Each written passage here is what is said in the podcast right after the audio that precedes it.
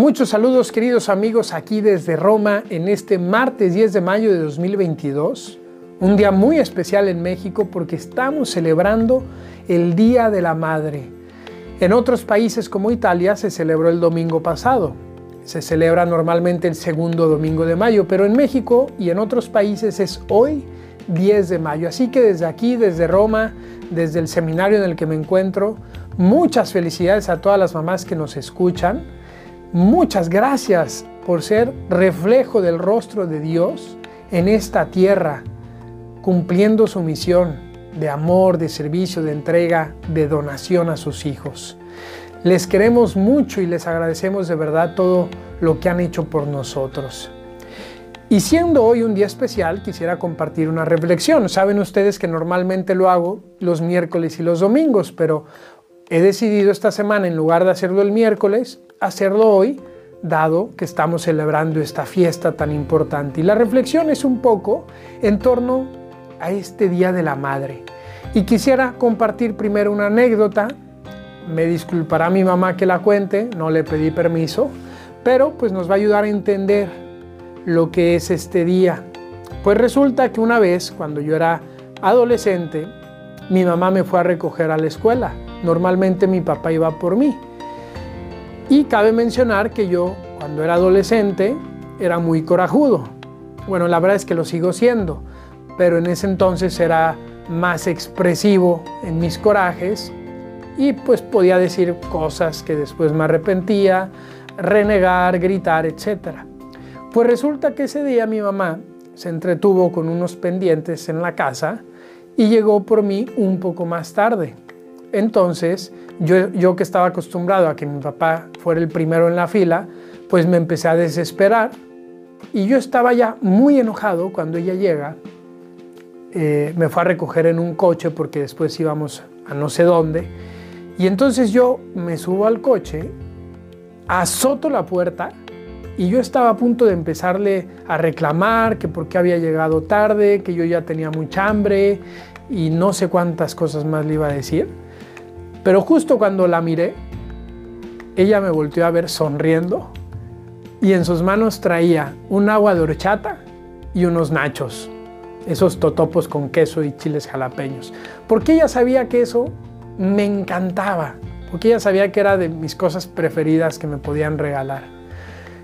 Pues en lugar de sacar todo el coraje, en lugar de empezarle a gritar como yo estaba con ganas de hacerlo, simplemente me reí y le dije gracias.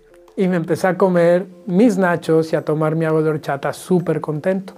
Pues ella siempre me ha recordado este momento y me dice como, me dice, Rodrigo, ese día tú pues te comiste los nachos y con tus nachos también tu coraje, o sea, te lo pasaste, ibas sacando humo, me dice. Y siempre me ha llamado la atención esta experiencia, esta anécdota, porque además de ser muy chistosa, y que pues me marcó y a ella también porque todavía nos acordamos, pues para mí es un gran ejemplo de cómo una mamá siempre es creativa. Sabe llevar a su hijo del enojo a la alegría, de la posibilidad de fallar, de equivocarse, incluso de pecar, a la posibilidad de ser mejor, a la posibilidad de crecer, a la posibilidad de ser más santo. Las mamás que tienen este don de la intuición, de conocer qué hay en el corazón de su hijo y de dar ese paso para ayudar a su hijo, de dar ese paso para que su hijo pueda ser una mejor versión de sí mismo, que pueda ser más feliz, que pueda ser mejor cristiano y por tanto más santo. Este es uno de los muchos talentos que tiene una buena madre es capaz de observar, es capaz de detectar cómo puedo ayudarle a mi hijo. Y muchas veces será así, con un agua de horchata y unos nachos. Y esa es una experiencia, pero tengo muchas otras experiencias de mi mamá corrigiéndome, llamándome también la atención, porque era el modo que necesitaba en ese entonces para crecer, para formarme. Lo importante, por tanto, no es los nachos, no es el agua de horchata, sino resaltar que una buena madre es capaz de llevar a su hijo en el camino de la vida y sabe poner los medios que se necesitan en cada momento. Y por eso hoy les agradecemos a todas nuestras mamás, porque no ha sido fácil educarnos, no ha sido fácil sacarnos adelante, pero ahí, ahí han estado, al pie del cañón. Solo Dios sabe cuántas horas de trabajo, de esfuerzo, cuánto trabajo oculto, cuántas horas de sueño perdidas, sobre todo cuando éramos pequeños. Y Dios, queridas mamás, que ha visto todo eso, va a recompensar a ustedes cada minuto que han invertido en nosotros. A veces me toca escuchar testimonios de mamás que me escriben pidiéndome oraciones por sus hijos. Y de verdad es que me impacta, me conmueve muchísimo ver cómo una madre sufre por su hijo, cómo una madre ama a su hijo, cómo una madre pide y ora por su hijo. Y sobre todo cuando sus hijos están en alguna dificultad, cuando están lejos de Dios, ver ese corazón de madre que tienen ustedes es realmente impresionante. Es realmente algo que a mí como futuro sacerdote me forma, me educa, para yo también formar un corazón así, un corazón que se conmueve ante los demás.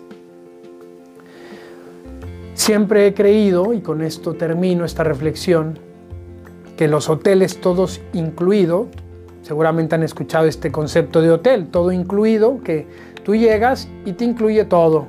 Una habitación, las toallas, los alimentos y toda una serie de servicios para que no tengas que salir absolutamente a nada y te la pases muy bien. Bueno, pues esta idea, este concepto, no lo fundó un hombre, lo fundó Dios cuando creó el primer vientre materno. De verdad es que el vientre materno, esos nueve meses que hemos pasado en el vientre de nuestra madre, ha sido como estar en un hotel todo incluido, todo pagado. Nadie nos ha cobrado nada y ahí hemos tenido todo.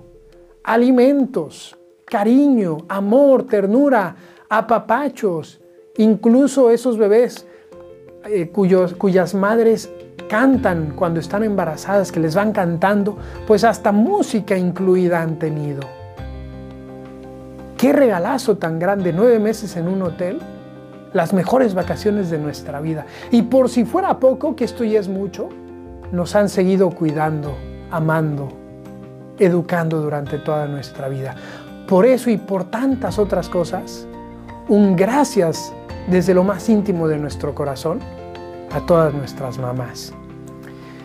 Y termino agradeciendo especialmente, no podría no hacerlo, a la mamá que me ha tocado, a esa mamá que Dios me ha regalado y que me ha acompañado durante estos 33 años de vida, más nueve meses, esos meses en el hotel de su vientre, agradecerle, agradecerte mamá, por tanto amor, por tanto sacrificio, por tanta entrega, por tantas horas invertidas en mí, en educarme, en formarme, en buscar sacar la mejor versión de Rodrigo.